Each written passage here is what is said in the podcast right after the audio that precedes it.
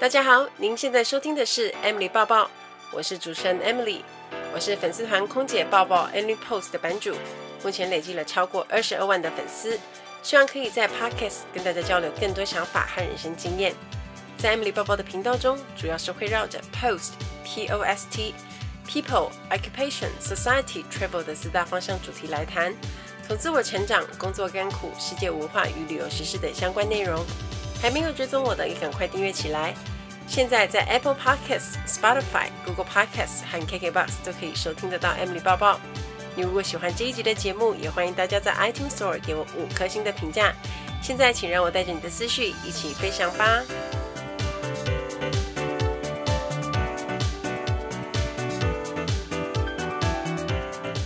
Hello，大家好，我是 Emily。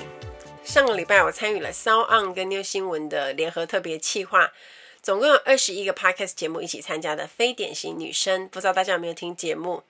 我做的主题是女生新成长，我特别访问了美女心理师作家洪培云。如果大家有注意 Emily 抱抱新节目上线的时间，应该是星期六的早上。虽然我大概都是星期五凌晨就上传了，不过大家看到的时候都是星期六早上。但上个礼拜所有的节目统一在十一月十二星期四上线，所以比较特别一点。那我们聊的是女生在人生中扮演多重角色下的微笑忧郁。什么是微笑忧郁呢？就是外表看起来很像很没事、很快乐。是大家开心果，但事实上内心是有忧郁的。遇到困难跟挫折，只是假装压抑着没事，为了不让别人看到我们狱卒的那一面，所以只好一直微笑。但时间久了是会得内伤的。所以想知道专业的心理师给大家什么实用的建议？那内心要如何自我调试，培养勇气与打造快乐的能力？我超推荐大家一定要记得听我的第十八集的。好，那因为我之前谈离职离职那一集，真的收到很多的讯息跟留言，我花了很多的时间才几乎快回复完，真的很感谢大家的支持跟喜欢，也让我因此有机会可以冲上 Apple Podcast 全榜第二十六名，而且我的节目封面被摆在唐国师的旁边，这是一个值得纪念的时刻，所以我特别拍照纪念，在我的 IG 现实动态分享。因为它是人生成就解锁，希望大家继续支持 Emily 包包，那我会努力做更好的节目回馈给大家。那我先来阅读一则 Apple Podcast 上面的留言，有一位叫 Cecilia 的女生说，今年一月的时候飞来日本当地勤，结果因为肺炎影响，六月底时公司就终止了与所有派遣员工的合约，意思是非正式员工遣散费等补偿连一毛钱都拿不到。用前几个月的存款撑了四个月，也逐渐见底，不得不离开日本，很迷茫，也觉得很挫败，但还是要相信没有路是白走的。愿所有受影响的人都越来越好。工作突然消失，真的是一件很可怕的事情，就像国泰港龙航空一样，就是睡了一觉，然后一早醒来看到新闻，一夜之间就这样没了，走入历史，收得无声无息。创立了三十五年的航空公司就这样不见了，让人家觉得非常的感慨。所以一夕之间有很多人失去工作。但这次的疫情让我们知道居安思危这件事情，没有什么事情是稳定的跟保证的，不管是生活跟工作。所以在面对改变跟冲击时，我们得要学会快速的应变调整。就像这位美眉说的，没有路是白走的。经过每一件事情，我们都会有收获，让我们更懂得面对不确定的未来。有没有更强大的心智，也要随时把自己装备好。那其实我觉得也不用特别想太多，没有什么早知道怎样就好。很多事情你没碰到，根本不知道。那我们要做的预防，其实就算有做，有时候有时候它也是很有限的。所以只要你现在有所体会，知道该怎么做对自己最有帮助，我觉得那就是最好的时间。至少。也都从这次的经验当中知道自己想要什么，也祝福所有因为疫情受影响的朋友们，在人生的转捩点可以突破重围，走出更精彩的路。别担心，我也是受了影响，所以我们都可以一起加油。很多人在问我关于学习这件事情，比如该怎么挑选要学习的项目，要花多少时间练习，多久才能学会等等的问题。那现在大家都超级忙碌，时间也很宝贵，所以也会希望在比较短的时间内学习就可以看到成效。因为大家都在跪求是不是有仙丹还是记忆吐司。今天我们要来谈如何快速学会一项新技能，用短短的二十个小时就可以快速上手一样新技能，听起来是不是很厉害？我觉得这个概念应该会对大家有所冲击，但你一定会有很多的收获。我也会分享我自己的经验和如何学习新东西的过程给大家。那就废话不多说，赶快来进入主题。首先，我们来聊一下学习这件事情。我们毕业出了校门之后呢，就是谈成人学习了嘛。可是成人学习通常不多是为了考试。我们持续学习的目的呢，多半是为了工作升迁或者是需求。但如果你要考专业证照，或者是你为了兴趣，是另当别论。学习是要以自己想学的为优先，还是要以可以看到实际的成果学习为优先呢？很多人一定很想知道这个问题的答案。那我比如说证照考试多一达到九百的目标，这是给实际成果嘛？可是到底是哪一种比较好？没有一定的答案，还是要看每一个人觉得他觉得最重要的价值是什么。一种是对现实有益，什么叫对现实有益呢？可能它可以直接帮助到工作或者升职。那有一种是单纯是自己喜欢，没有对错。只不过因为我们时间很有限，口口也很有限。如果不是想要解决某种问题，或者是急需要有学习成效，那么我们就要把钱直接花在刀口上。我最近看的一本书《Slash 斜杠青年实践版》里面有提到，我觉得这个观念蛮棒的。他说：“现在学习风气很旺盛，也因为希望可以多培养其他技能，大家都在卯足全力学习。那里面提到一个我觉得很认同的观念，他说学习是为了解决实际问题。好，举个例子来说，这几年我上了几门的大课，所谓大课就是比较困难，然后要花很多时间去练习的课。因为我发现我的同学有很多是重复的。”重复的就是你常常会看到他，因为这些同学的经济能力普遍来说都很不错，也有好工作，当然还很好学，所以不管什么课程都可以看到他们。但我总在想啊，认真是一件好事，主动积极也是很棒的特质。但是如果你只是因为看到很多优秀的人都爱学，就想跟风跑去学，只是。单纯怕没上到课就会落后，可是这些宝贵的课程技巧学了没有去用，根本或者是他根本就用不上，好像不如把时间拿去做更有意义的事情。那我每次自己在挑选课程的时候，我自己会去思考，我到底为什么要上这门课？我是为了要解决什么问题？那知道跟做到一直是两件事，而且两个之间的距离比我们想的还要遥远。所以有些东西，如果你只是知道，但没有实际的用过，其实对自己好像也没有太过实质的帮助。我觉得任何的学习呢，都要带着目的，时间应该花在刀口上。发现问题，你才会直接知道要学什么，学什么才可以直接帮助我们去解决问题。那带着我们往目标前进，这才是当务之急。我们对自己的想法呢，也会影响自己的表现哦。所以在学习的路上呢，我们都要具备比较正面的心态。当我们下定决心要学习一样新事物的时候，首先很重要的就是不能一直唱衰自己。比如说，哦，我年纪很大，我记性不好，然后这个英文我一定背不起来，这种丧气话。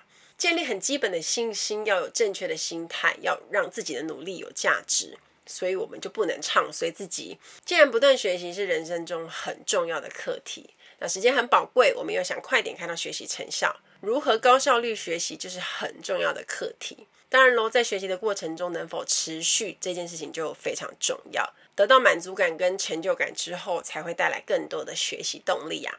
学得快才会想学。黄金二十小时学习法的作者 Josh Kaufman，他主张学习一项技能，只要经过二十小时的练习，就可以很快上手。那今天我要来教大家实际怎么运用这个方法。不知道大家有没有听过一万小时定律？格拉威尔第三本书《艺术》，它里面有讲到这个一万小时定律。他说，很多成功的人士，他们都是经过一万小时定律的练习，才会与众不同，才会在他的领域变得变成第一把交椅。那有特别指出，不管哪一种专业，成功的最大前提都是要一万个小时的不断练习。不过我们现在的学习目的是想要快速学会一项技能嘛，所以我们也没有要成为专家或者是大师的程度，当然我们的压力就不会这么大。所以今天我们要用二十小时的学习法，这样的做法是每一个人都可以做到，因为门槛相对比较低，也可以提高大家的学习意愿。那二十小时学会一项的技能要怎么做呢？有以下几个原则。第一点，我们要先找出学习主题的设定目标，要先找出首先你想要学习的技能。那你可以用一刚开始我讲的方式去挑选，比如说它是目前对你来说最需要先学的，对现实碰到的问题有帮助，或者是对你自己有帮助的。然后接着呢，我们就要设定学习目标。学这个东西，我们希望可以初步可以学习到怎样的程度？然后举个例子来说好了，比如说你是粉丝团的小编，那你目前遇到的问题是写文案很慢，然后你又打不到顾客的痛点，觉得写起来很痛苦，那么你目前就会很需要学文案的写作能力。设定好你要学这个主题，那接下来就是设定目标，就是学完之后可以写起来更顺手，那顺便可以做到粉丝团一周发三篇文的这个初步的目标。那假设你目前刚应征国外业务的新工作，那你希望可以赶快上手，所以你可以去学习如何写顾客开发信或是报价单等英文商业书信的写法，这是给大家可以当参考的例子。那举我自己的例子来说，我之前一直在做直播和 YouTube 影片。那做了一阵子之后，我发现很多朋友喜欢看我分享或消化读过的书籍，所以我就想学一个说书的技能。那我的学习目标就是希望学完之后，在阅读每一本书就可以很快的浓缩重点，把书的精华用自己的话跟粉丝分享。这个就是第一点，找出学习主题跟设定目标。第二个步骤就是学选择学习工具和方法，针对自己想学的主题去找工具。那现在的学习资源真的很多，要看每一个人的预算跟习惯做选择。那我觉得书就是一个很便宜的学习工具，大家可以从入门书开始看，你可以挑简单易懂的。虽然书多半是解说理论居多，可是。我觉得看书是一个还蛮重要的方法，至少你可以初步先了解你想学的这个主题，它的概念是什么。那工具书也很好用，都有一些实作方法可以参考。线上课程是近期很夯的学习工具，也有很多人现在都已经在上了嘛。那金额多半都是可以接受的程度。所以大家可以依照自己的时间安排啊，而且录制线上课程的人几乎都是该领域的专家，所以我觉得很方便。重点是还有影像可以看，不是只听声音，学习起来就会跟大家在看 YouTube 影片差不多，会相对有趣。那我自己是有订阅大大说书，里面有不同的领域专家大师说书，我会挑有兴趣的书。那他们是花十八分钟就把一本我有兴趣的书的重点给讲完了。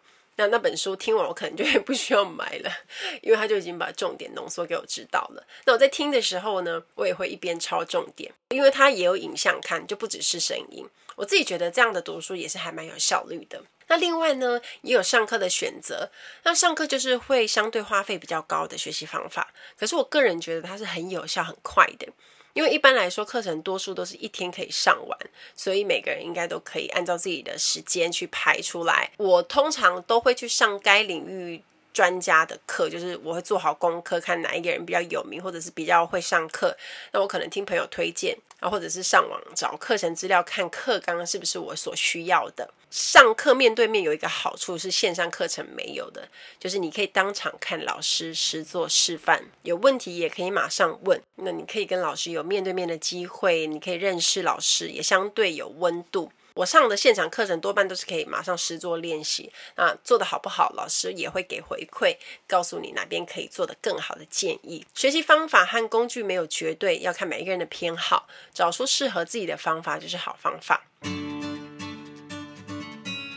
Ladies and gentlemen, welcome on board. This is your in-flight service manager Emily speaking. 欢迎来到航空小知识单元。在今天的航空小知识，我们要学的这个字是一个代号，叫做 PX，指的是当乘客。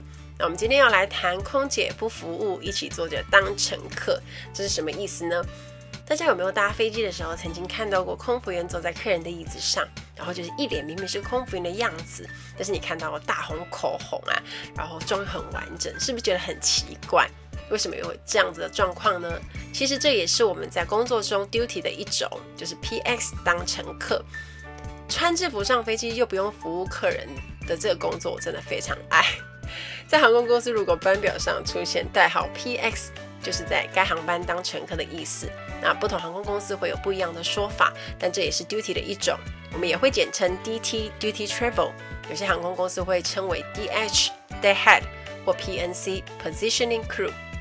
那我印象很深，是以前有一次从旧金山飞香港，我们有一整组的组员一起 PX 当乘客。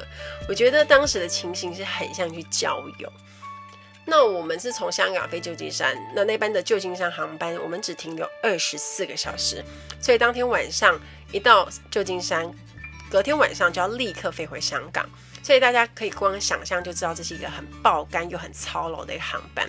所以，因为休息时间不够，我们一整组的人回去都有当乘客。因为当时公司有旧金山 base 的空服员，所以因为航班调度的关系，让我们一整组的组员隔天要坐他们 operate 的班机一起飞香港。所以呢，当天飞到旧金山 check in 之后，我们就宣告下班，大家都很兴奋。隔天很把握时间，跟同事一起去吃 Cheesecake Factory，很多人应该都有吃过，要吃他们的甜点，还有他们他们的餐也都会吃。那接下来就是大家的鸟兽散的 shopping 时间，因为不用上班就会减少压力嘛，所以大家就很放松的买自己想买的东西，而且是美国，很多人应该有很多东西想买，那我们就一直买，买到下午六点才回饭店。那当地晚间的十一点是 pick up 的时间。所有的组员都要提前至少十分钟下去 lobby，然后把饭店 check out 之后集合。那时间一到呢，饭店的接车就会把我们载去机场。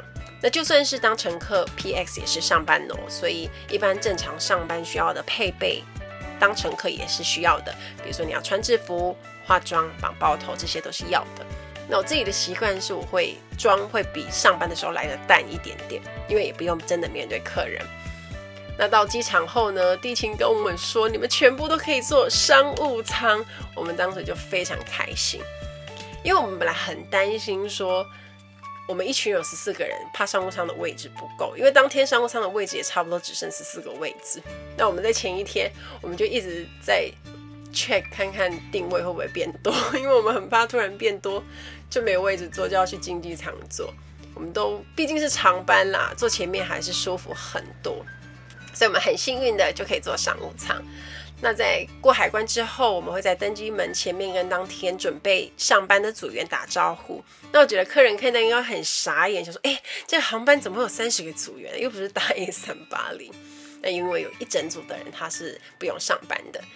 那等要上班的组员在飞机里面准备好之后呢，一般来说我们会在客人登机前先进去。那一进去呢，就开始找位置坐好嘛，把东西都放好了之后，我们就要换便服，把头发拆掉。那有些人可能就是要穿外套啊，换睡衣啊，就变身真正的客人。在航机之中，我们可以很爽的尽情吃喝，要睡觉、看电影啊，你可以做所有客人都在做的事情，但是就是不能喝酒，其他东西都可以。那有时候我们自己在上面不用上班是很爽啊，可是看到同事在服务我们，我们还是会很有良心的尽少尽量减少他们的工作量。比如说我们去上厕所的时候，我们也会注意卫生纸需不需要补啊，会不会很脏啊，稍微帮帮在上班的同事整理一下。比如说，我们半夜可能想喝点东西，那我们就会走进 galley 自己拿，因为我们都知道放哪里嘛，我们都很熟悉。那每次这个时候走进去厨房之后，就会同事就要休息，就正在坐在那边休息，他就看到我们进来，就赶快要站起来，就会被立刻被我们制止。我们就会用广东话跟他们说：“大哥了，自己来，大哥了，就是我自己来可以了。”他们就哦，就会这样安心的坐下。我觉得这就是一种互相帮忙吧，因为我们都知道非常班的身体其实都很疲累的。在机长做降落前三十分钟的广播之后呢，这个时候我们就要把制服换回来啊，把头发绑好，把服装仪容整理好，擦口红，因为我们就要到香港了嘛。接着我们就是会等所有的客人都下飞机，我们才会下飞机。那虽然 PX 当乘客是一件很爽的事情，但是也是很公平的啦，因为 PX 的 duty 飞时只算一半，也就是说，如果是从旧金山飞回香港，总共飞了十四个小时，飞时总共是十四，那 PS 的空服员就只会算七个小时的飞时哦。希望大家喜欢这一集的航空小知识，我们下一集再见喽，拜拜。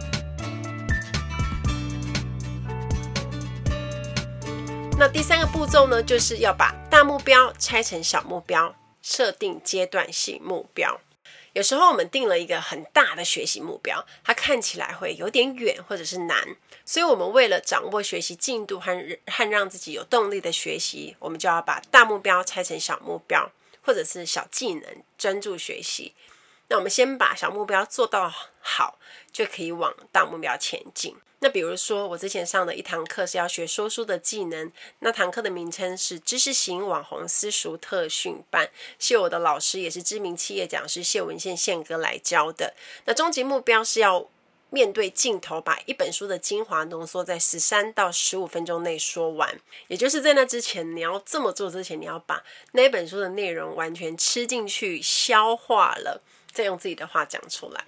这本身就不太简单。可是更难的是，你要面对镜头讲话，其实就很像我们在看电视，在看电视主播那样子的感觉。可是又没有那么硬，有专业感，可是又不能失去个人风格。对镜头讲话，对很多人来说其实是非常挑战的，更别说要一次讲十五分钟。所以呢，第一个小目标设定就可以先从对镜头讲三十秒，先从自我介绍开始，那先让自己不那么害怕镜头。那习惯看镜头开始练习几天后熟悉了，再来我们再往第二个小目标，就可以设定拉长面对镜头的时间，从一开始的三十秒变成两分钟。那这时候我就可以开始练习讲一些书的内容啊。那当然我可以事先把书内容打出来，先熟悉一下，再面对镜头练习二两分钟。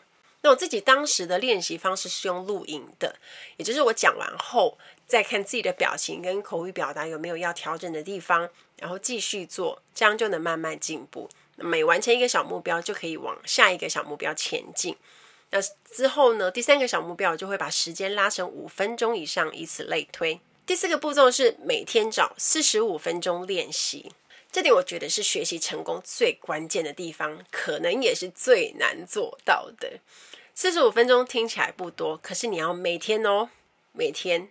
就是会有一点点难，因为你必须要排除所有的干扰跟障碍，在这四十五分钟内专注学习。因为二十小时学会一项技能的关键就在于每天四十五分钟，持续一个月，这样子就会有二十个小时了，非常重要。那你也必须遵守这个规则。每天的练习，然后一个月就达成超过二十个小时的练习，你就可以学会这个技能。那我们来讨论一下大家很喜欢学的语文好了。今天如果你想学西班牙文，那你初步的学习目标设定是在可以看到字就会念，你会简单的打招呼对话，就算不认识单字，你看到那个字也会念，那这是你设定的初步学习目标。那么就要每天花至少四十五分钟读它，因为学一个语文打好基础是最重要的。你要把发音全部学完，要会念以后，还要训练到自己看到一个陌生的单字句子可以念出来，这样才是把发音学好学会。那不管你是用什么学习工具还有方法都一样，很重要的是你每天都要去碰它。就算你有补习或者是家教线上课程都好，上课。你要把发音学完，可能老师都也要至少花一到两堂课吧。可是上完课之后，不代表我们的头脑就像电脑一样输入储存，你还是要经过消化练习。所以课后练习是很重要的。我们要看书本、看文章去练习发音。那当初我在文藻学发音的时候，也是书拿起来就这样子狂念，多念就会更熟悉，然后也会越念越顺。我自己觉得，你看剧，它如果有字幕，跟着练习也是还蛮棒的方法。不管怎么样，你就是要主动找四十五分钟练习，像你一个月就能达到你的初步学习目标。那你就可以跟大声的跟别人说：“我会西文了，hablo español。”你就可以跟大家讲，因为你可以，就算你不不认识那个字，你什么字都可以念。可是你千万要避免一天帮自己安排两小时学习的这种窘境，因为在时间上的安排门槛，如果你设得很高，你学起来会更疲惫，那吸收不进去，倒不如每天少少的时间做会更有效。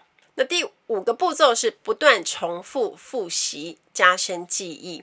我们在学习一项技能的时候，其实最怕就是二十个小时学完后，诶，成效还不错，可是后来就忘记了。因为学会之后需要大量的练习，就像我学完说书的技巧以后，我就进了摄影棚去录了一个说书影片。但如果我就是只做这么一百零一次，我很可能很快就会忘记说书的技巧，所以我自己就会在看完书后，用写文章或者是影片的方式方式去讲出书的内容。当然，大家可能不会发现我在讲书，因为我用我自己的话说，但我就会挑几个我觉得很重要的重点来谈，去练习我的说书技巧。而且现在我还多了一个练习方式，就是 Podcast 节目。我节目的重点整理方式其实就很像说书，因为把当集的主题内容精华去分段整理，就算有一些理论它是比较难了解的，可是透过我转化成自己的话，让听众更容易理解的例子去解说，大家就可以很快 get 到重点。这些重复的练习其实都是在磨练技能，透过不断的练习，让自己更熟悉如何运用所学技巧，也加深记忆。那你在未来时间拉长之后，就相对不容易忘记。而且我觉得很多东西你去死背它，很快就会忘了啦。随着时间拉长，就 更容易忘，尤其是语文类的学习。我觉得别说大家了，平常如果很少在碰的话，就像我自己是语文系的。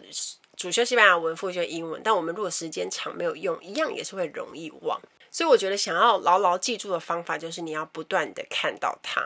那像英文，虽然有一些人工作上也不大有机会一直用到，可是又想要加强嘛，所以你可以利用看剧啊，用 Netflix 双字幕跟读学习，我觉得还蛮好用。因为我自己也会一边看韩剧，然后用双字幕去跟读，也会。阅读英文读物，那我觉得这些都是帮助自己复习你已经会的能力，那加深记忆的方式，这是不断的练习就很重要。多数人在学习呢，最常碰到的状况是半途而废。嗯，不管是因为时间安排啊，看不到学习成果，或者是觉得太难，干脆放弃。就算投入了时间跟金钱，也有种，呃，不知道自己到底在学什么。久了之后，你想学的东西还是在那边好好的，然后你还是不懂它。我知道每个人应该都有一个学习清单，有这样看下来，可能有很多东西想学。但我身为职场人，面对的现实问题是时间很有限，专注力也很有限，所以也考验着我们对自己的时间安排、自我管理能力。所以我要告诉大家，学习一次只需要专注一件事。因为人的时间跟心力是很有限的，你不可能可以同时分配给好几个事物。那想要看见学习成效，就是要把专注力投注在同一件事上。比如说，你想学西班牙文和韩文，那只能先挑一个先开始，因为两种发音天差地别，还是不同语系，同时选就会顾此失彼。最糟的状况就是全部搞混，然后你学到后来就是马上崩溃，就不想学了，开始要从零开始。有些人会觉得学习很讲天分，觉得自己没有那根筋就会放弃。但我个人是觉得，天分虽然会让你做这件事情比其他人轻松，但是我觉得努力的价值是更重要的。你愿意花多少时间跟心力，决定你能不能快速学好、学会一个技能。当你对一件事有迫切感，与自己迫切相关，就会出现强烈学习动机。举个例子，我之前要开 Podcast 频道之前，我做了很多的功课。那我自己最担心的是声音运用，因为在没有影像的状况下，我只能靠声音让大家了解我。所以除了咬字要清晰，声音大小控制、语调拿捏这些都很重要。那我因为要让听众可以听下去，不会刺耳，最好呢还是要听完啦，因为完听率真的很重要。所以对我来说很迫切，就需要赶快去学习声音课程。那当时我就立刻报名了周正宇老师的知识型网红声修班，声音的声，学习动机就爆强的。那我一天课程结束之后，就猛开始练习跟复习。那一样是绕着我们今天谈的学习步骤，它其实就可以运用在不同的技能上。二十个小时学会一个技能的程度可能因人而异。那有些人在学习成果可能可以达到一定的水准，有些人的成效可能就是诶还不错，还普通还可以的程度。但是重点是你会从中得到成就感，还有学习动力。更棒的是，你就会帮自己设定更大的学习目标，更长远发展的目标，继续钻研你有兴趣的技能，这会让你很享受学习的过程。也跳脱以往痛苦的学习经验，让你真正喜欢这件事。当你找到学习动机，你会比谁都要积极主动，就可以产生自主学习循环，继续复制到下一个你想学习的事物上。做任何一件事都有原因，目标中有多少自己的想法，决定了你努力的程度。希望今天谈的五个学习步骤对大家有帮助。在决定一件事或开始做一件事之前，如果你觉得很难决定，只要你想着自己，就会看见答案。内心的挣扎会消失，因为其他的顾虑因素会不见。尤其是学习这件事情，绝对要跟自己息息相关。不管是现在还是未来，你会变得更自在，也更知道自己需要什么。期待大家跟我分享。听完今天的节目，如果有想法和问题，欢迎到我的粉丝团或是 Instagram 找我，只要搜寻空姐包包 Emily 就可以找到我。